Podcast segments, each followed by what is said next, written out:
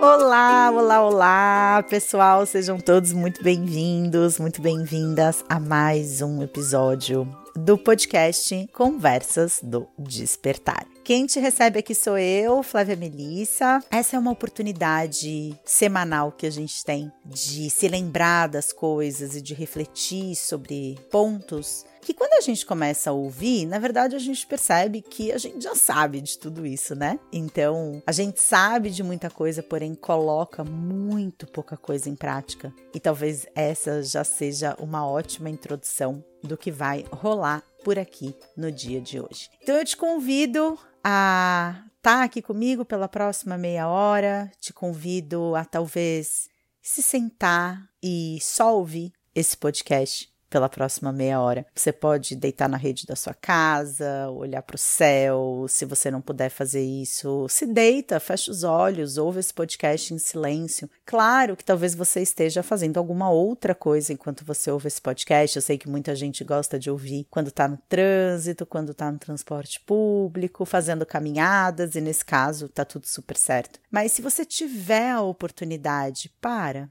um pouquinho e só escuta a gente vive esses tempos de hiperconexão com a mente sendo alimentada o tempo todo, com muitos estímulos, muitas coisas. E o Conversas do Despertar, eu sempre digo que é um lugar em que talvez a gente possa aprender, na verdade eu quero, né, acreditar que eu ajudo vocês nisso, a vencer essa guerra interna, que é uma guerra causada pelos nossos pensamentos. Então, essa guerra interna cujo inimigo principal, a inimiga principal é a nossa mente. Só que, diferentemente das guerras, e ainda bem que é assim, a gente não quer exterminar o nosso inimigo, a gente só quer que ele compreenda que existe espaço para ele, existe um momento em que ele é útil, em que ele pode se manifestar, mas existem outros momentos que quem manda nessa porra toda aqui sou eu.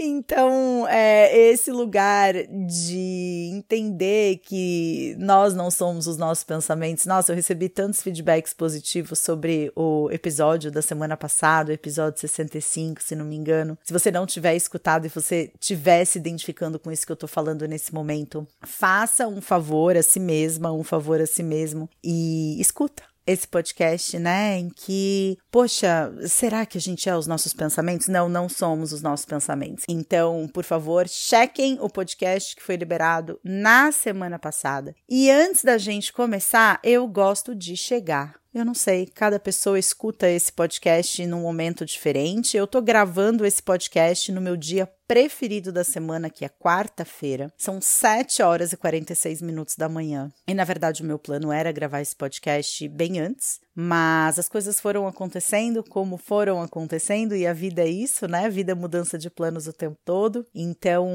quarta-feira é o meu dia preferido da semana, porque quarta-feira é o dia em que eu tenho compromissos apenas comigo mesma, né? Eu adoro todos os dias da minha semana, graças a Deus eu tenho uma rotina da qual eu gosto muito, mas quarta-feira confesso que é o dia preferido, é o dia que me deixa mais feliz na semana, é o dia que eu tenho tempo de estudar, que eu tenho a minha terapia, que eu gravo os conteúdos para o portal Despertar, que se você não conhece é um portal de assinantes, no qual eu tô semanalmente estudando esses temas junto com os assinantes e eu sou apaixonada pelo Portal Despertar. Então eu tenho esse podcast para gravar hoje. Na sequência eu gravo um outro podcast, um episódio exclusivo lá para os assinantes do Portal Despertar. Depois eu gravo o vídeo, à tarde eu tenho mentoria, depois eu tenho fisioterapia. Então, quarta-feira é aquele dia que eu sinto que eu tenho espaço. Mas pode ser que você esteja ouvindo esse podcast no meio do caos da sua vida e tá tudo bem, se a gente chegar. Então, o que, que eu chamo de chegar, né? Busca um momento de centramento para você para um pouquinho. Claro, se você puder, né? Olhe em volta. Dá uma respiração profunda, focando mais na expiração do que na inspiração. Inspirando pelo nariz, enchendo o barrigão de ar, soltando pela boca. E procura colocar um som na sua respiração. A gente vai brincar de ser oceano agora. Como que é o som, né? Da onda do mar, quando ela quebra na praia, tem aquele som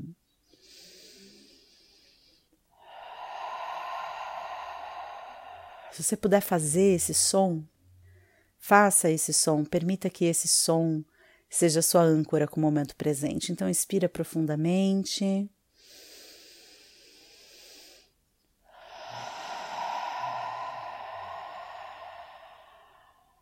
E uma inspiração. E a expiração mais longa que a inspiração.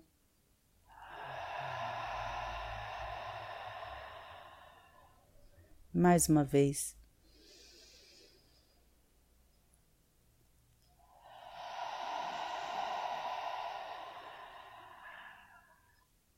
E leva a sua atenção para o seu corpo. E percebe o que, que o seu corpo te pede nesse momento. Talvez seu corpo esteja te pedindo, como o meu me pediu aqui, uma bela espreguiçada. E até mesmo um bocejo gostoso. Estica os seus músculos, talvez o seu corpo ele só queira ai, soltar todas as tensões, deixa os ombros caírem. Relaxa os seus maxilares, percebe o que, que seu corpo pede nesse momento. Talvez você esteja de pé fazendo alguma coisa e depois dessas três respirações profundas, seu corpo fale: Não, peraí, vamos sentar, vamos sentar, vamos se aquietar um pouquinho para escutar isso que a Flávia tem a dizer. Ou talvez não, talvez você tenha se sentido mais energizada ainda para dirigir para casa, para pegar o transporte público, para finalizar a sua faxina, seja o que for, ouça o seu corpo e arrisque. Permita-se nesse momento dar aquilo que o seu corpo está pedindo. Então, perceba né, o seu corpo como um organismo vivo que está te fazendo pedidos o tempo todo. Quando você tem vontade de fazer xixi, é o seu corpo dizendo: Ei, precisamos esvaziar a bexiga. Quando você tem vontade de fazer cocô, ei, precisamos é, colocar para fora aquilo que não serve mais aqui para gente. Quando você tem fome, ei. Precisamos de comidinha para dentro dessa máquina biológica. E muitas vezes as nossas emoções também são pedidos, mas a gente geralmente não ouve, né? Então a gente pode se sentir ansiosa, angustiada, e talvez esse seja um pedido do nosso corpo por: ei, Acho que é melhor olhar para isso. Existe uma vulnerabilidade aqui que precisa ser reconhecida. Eu acho muito interessante assim a gente pensar em todas as nossas manifestações, e isso tem uma raiz muito grande lá na comunicação não violenta, entender que todas as nossas atitudes, todas as nossas falas, todas as nossas posturas, elas escondem um pedido. Existe um pedido. E um pedido que muitas vezes a gente não percebe que é um pedido. A gente não percebe que está sendo feito um pedido. Porque muitas vezes a gente está tão identificado com a nossa interpretação da realidade que a gente acaba se distraindo no mundo da mente, com os nossos pensamentos, que dizem uma coisa completamente diferente do que está acontecendo de verdade.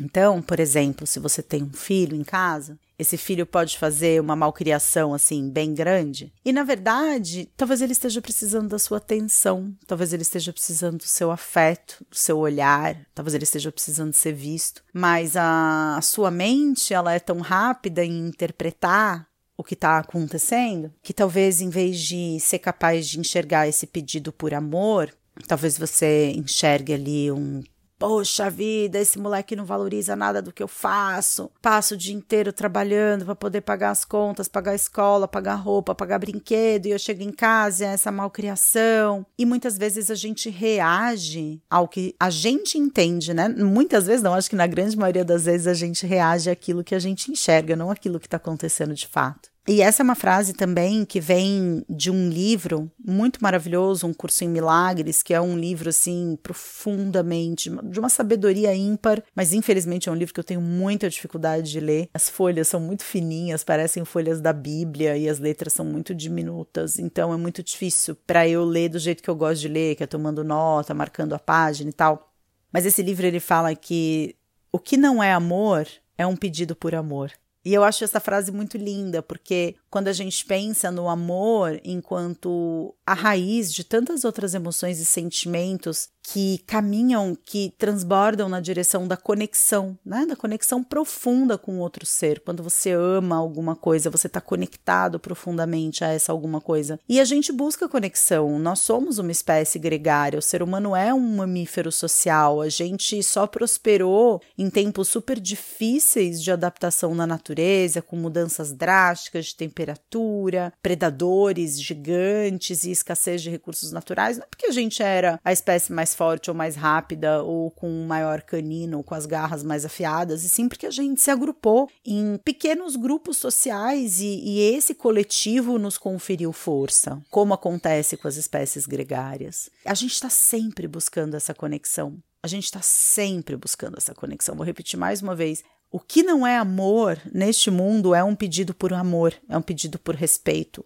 é um pedido por validação, é um pedido por legitimização, é um pedido pelo direito de existir, é um pedido pelo direito de ter as suas necessidades satisfeitas. Claro que entender isso não relativiza absolutamente nada. Não é o fato de ter um pedido por amor oculto atrás de uma guerra que justifique essa guerra, obviamente. Mas quando a gente entende que existe um pedido, talvez a gente possa caminhar na direção da satisfação desse pedido de uma outra forma. E muitas vezes eu acho que a vida é sobre isso, é sobre a gente fazer mais do que a gente pensa, é agir mais, é se colocar mais em movimento. E essa semana eu li em algum lugar ou ouvi em algum podcast, agora não me lembro mais, que se a gente passasse uma semana fazendo absolutamente tudo que a gente sabe que a gente deveria fazer. E quando eu tô falando deveria fazer, eu não tô falando das coisas simples do dia a dia, tipo assim, ah, coma três frutas por dia, faça atividade física todos os dias, durma não sei quantas horas à noite, faça meditação, raspe a sua língua quando você acorda, tome probióticos. Eu não tô falando nesse sentido, mas eu tô falando de realmente praticar o que você já aprendeu sobre autoconhecimento e sobre espiritualidade até hoje. Então, o amar ao próximo, como a ti mesmo. Quando um não quer, dois não brigam.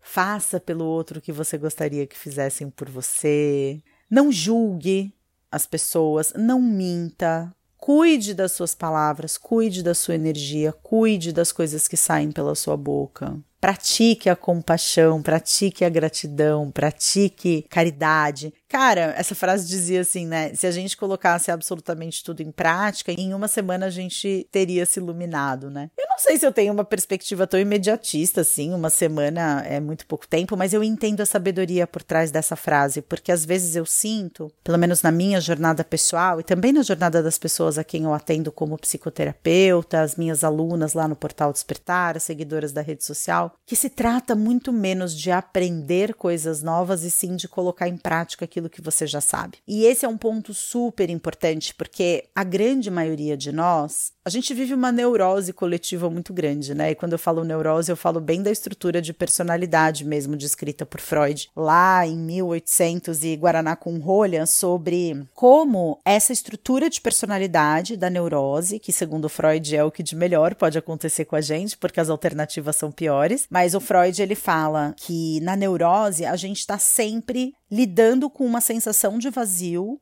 e sempre buscando do lado de fora preencher esse vazio. E isso é uma constituição da nossa personalidade, da nossa identidade, né? Uma constituição da forma como a gente funciona no mundo. E eu gosto de trazer isso, né, de que sim, somos todos farinha do mesmo saco. Mais de uma vez eu já dei esse exemplo de que seres humanos são casas de tijolos e que casas de tijolos podem ter um, dois, três andares, pode ter sala, cozinha, banheiro, ou pode ter um sótão, um porão, churrasqueira, piscina, varanda, área de lazer, e que ainda assim tijolos continuarão sendo tijolos. E os nossos tijolos são as nossas emoções, né? Os nossos tijolos são tudo aquilo que existe dentro da gente que nos move na direção de preencher esse vazio, de fazer pedidos o tempo tempo todo. A gente está o tempo todo fazendo pedidos, mesmo quando a gente não sabe que a gente está fazendo pedido, e a gente está tentando preencher esse vazio o tempo todo. A gente tenta preencher esse vazio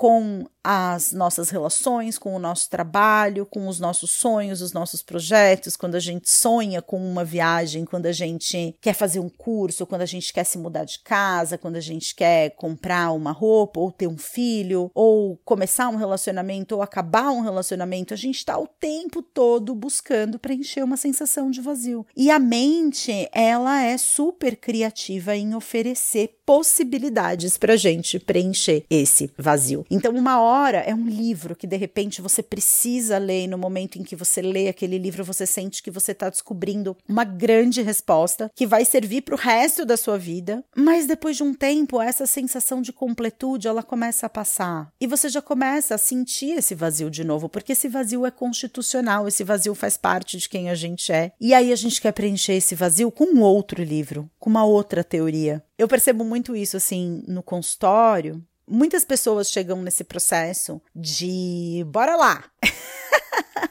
Bora lá fazer terapia, deixa eu me entender, cansei de ser assim. E essas mesmas pessoas, super motivadas num primeiro momento, quando elas percebem que, porventura, elas idealizaram de alguma forma o processo de psicoterapia, elas idealizaram de alguma forma o processo de aprender a lidar consigo mesma, que aprender, para aprender a lidar consigo mesma, ela vai ter que enfrentar alguns desafios, né? De reconhecer tudo aquilo que ela é, reconhecer tudo aquilo que ela não é, reconhecer tudo aquilo que ela gostaria de ser e não é, e reconhecer tudo aquilo que ela é e não gostaria de ser, reconhecer aquilo que ela enxerga como esperança e reconhecer que essa esperança nunca vai fazer com que esse sentimento de vazio passe. Muitas vezes a pessoa, quando começa a entrar em contato com esse sentimento de vazio, é o momento que a pessoa abandona a terapia, porque ela não está pronta para se apropriar desse vazio. Ela precisa continuar nessa busca incessante por preencher esse vazio com alguma coisa. E a gente passa anos da nossa vida fazendo isso. Eu,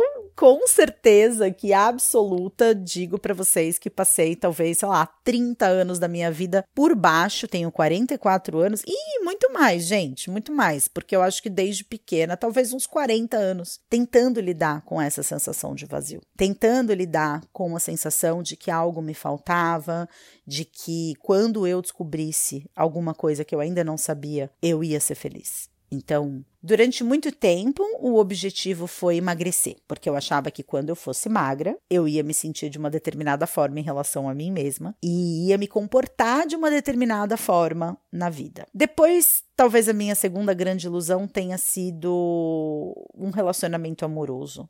E eu passei anos da minha vida nesse processo, que é um processo extremamente extenuante se você já viveu esse processo. Muita gente vai se reconhecer que é esse processo de eu conheço uma pessoa, eu tenho certeza de que essa pessoa é exatamente aquilo que eu preciso. Aí eu começo a me relacionar com essa pessoa, eu começo a confrontar a minha idealização com a realidade, a fantasia começa a perder da realidade imediatamente eu começo a pegar um certo ranço, um certo bode, eu desanimo com essa pessoa e eu me encanto por uma outra pessoa porque essa pessoa tem algo que a pessoa anterior não tinha. Passei anos da minha vida nesse processo, anos, anos. E aí chega num momento da vida em que essa coisa que falta, com certeza tá ligada à profissão, porque você tá entrando numa faculdade, porque as pessoas à sua volta estão se direcionando para a vida profissional e aí o grande objetivo se torna a vida profissional, se torna você conquistar alguma coisa que você ainda não tem, ganhar uma relevância ou uma autoridade na sua profissão que você quer ter, talvez a conta bancária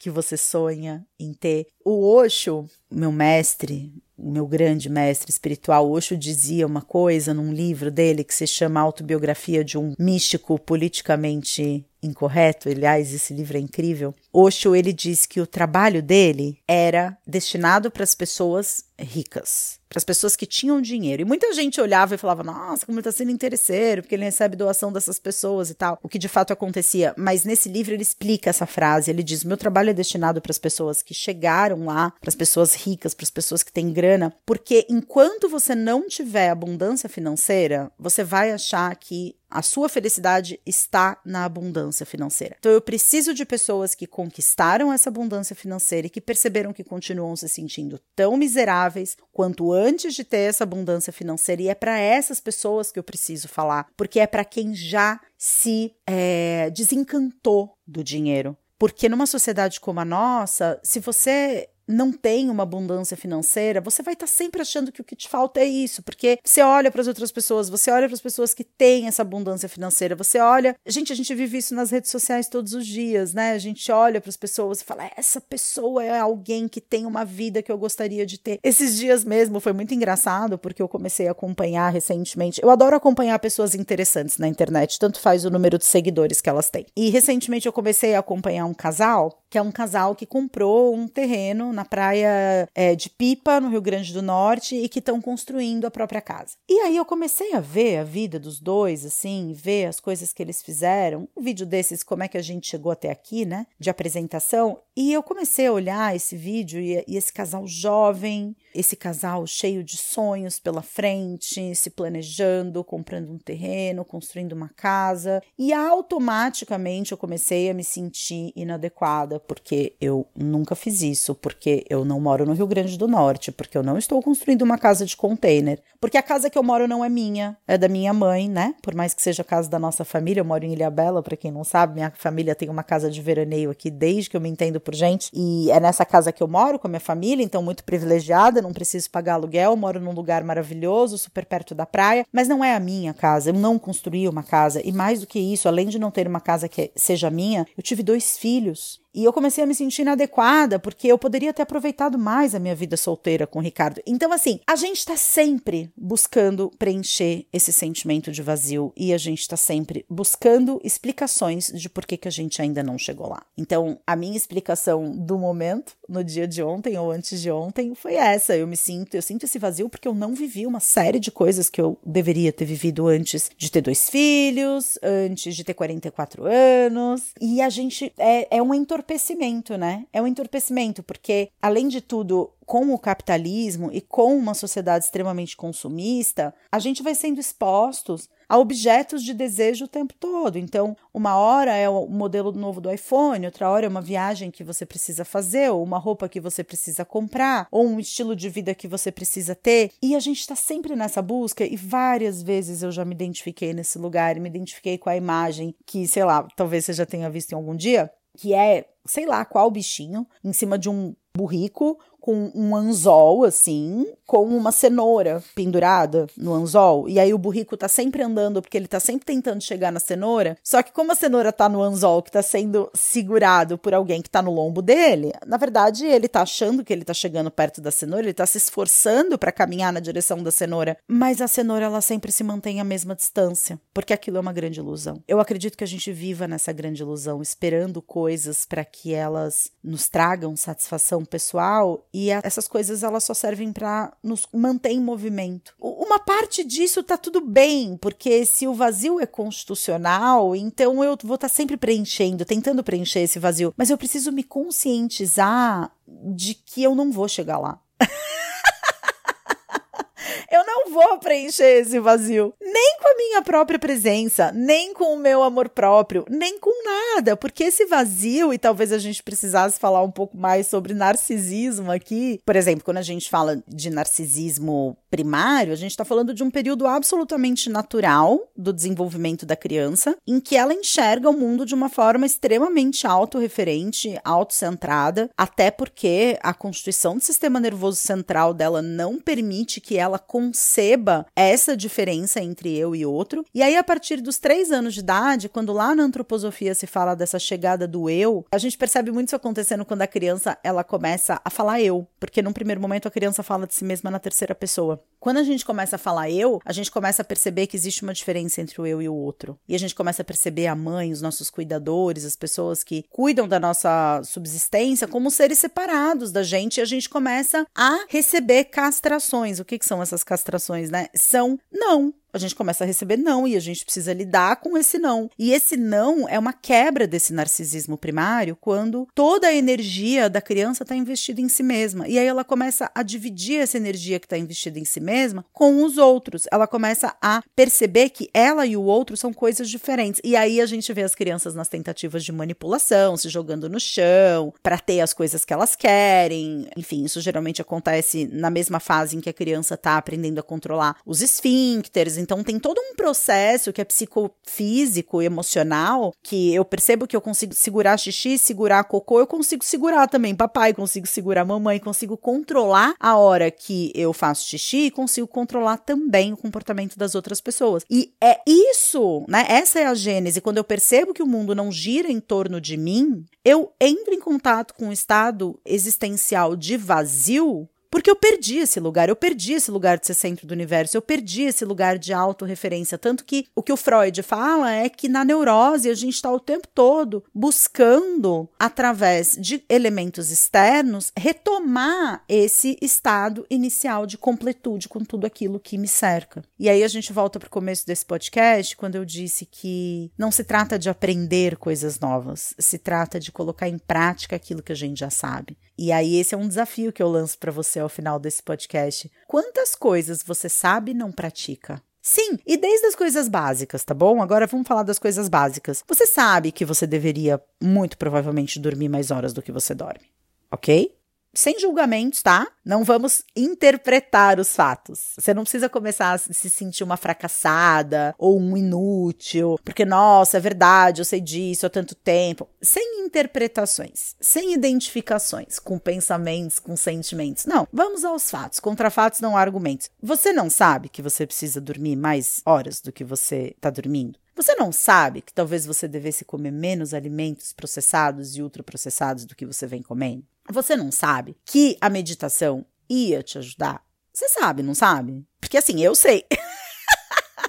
eu sei que eu deveria fazer uma organização. Aqui eu tô no meu escritório, que por mais lindo que seja e aparentemente organizado, eu sei que se eu abrir o armário, vai ter um monte de coisa dentro desse armário que eu poderia separar o joio do trigo e jogar fora. E eu sei que fazer isso vai me fazer bem. E eu sei que vai trazer uma leveza, não só para minha vida, mas também para o meu escritório, porque tem umas caixas ali com uns livros meus empilhados que muito bem poderiam ser guardados dentro desse armário. Gente, um exemplo simples, besta, aqui, que eu acabei de pensar porque eu tô no meu escritório escritório olhando para o meu armário. Mas você também sabe que tem coisas que você precisaria fazer na sua vida e você não faz. E não se trata de fazer tudo de uma vez, gente também vamos, né? Calma.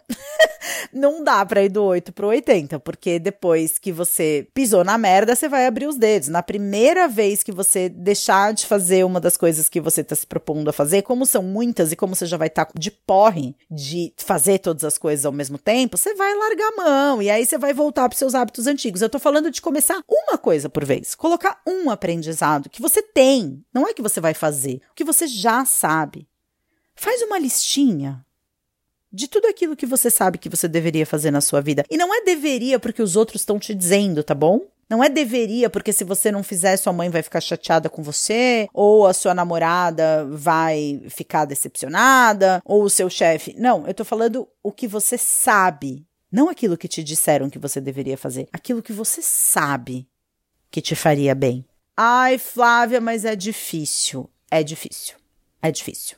Eu sei que é difícil. É difícil porque a gente precisa vencer a resistência, né? E aí existe a lei da inércia. Quem é que lembra da lei da inércia da física? Vou repetir o que eu lembro da lei da inércia. Os corpos tendem a manter o movimento inicial, a menos que surja uma força contrária de igual ou maior intensidade que ofereça atrito. E aí é o seu momento de fazer essa autoavaliação. O que, que é mais difícil? É mais difícil me esforçar, criar um atrito para esse modus operandi que já está estabelecido, para criar um novo hábito ou colocar em prática um comportamento, alguma coisa que eu sei que vai me fazer bem, ou não fazer isso e continuar lidando com as consequências de não fazer isso. Gente, é uma escolha absolutamente pessoal e não existe um juiz externo que vai vir aqui, colocar a mão na sua cabeça e falar eu te absolvo, meu filho, da sua escolha pessoal. Não, não, não existe. Não existe esse certo e errado. Não existe. Existe aquilo que você dá conta de fazer. Então, em alguns momentos, você vai preferir o desconforto de acordar cedo todos os dias para fazer aquilo que você sabe que você precisa fazer. E em alguns momentos, você vai dar conta de lidar com o desconforto, de sentir uma frustração quando você acordar e falar: não, hoje eu não tô afim de acordar super cedo, eu preciso de algumas horas de sono a mais. Você sabe que na hora que você acordar, você vai se sentir mal porque não acordou antes na hora que você tinha se proposto. Ok, eu dou mais conta desse desconforto hoje do que o desconforto de acordar às 5 horas da manhã. Ou do desconforto de ter que sentar a bunda para meditar e, meu Deus do céu, que difícil que tá fazer isso ou sentir o desconforto de ter que lidar com uma frustração porque você queria comer um hambúrguer, em vez disso, você tá comendo só a carne do hambúrguer, de preferência vegana,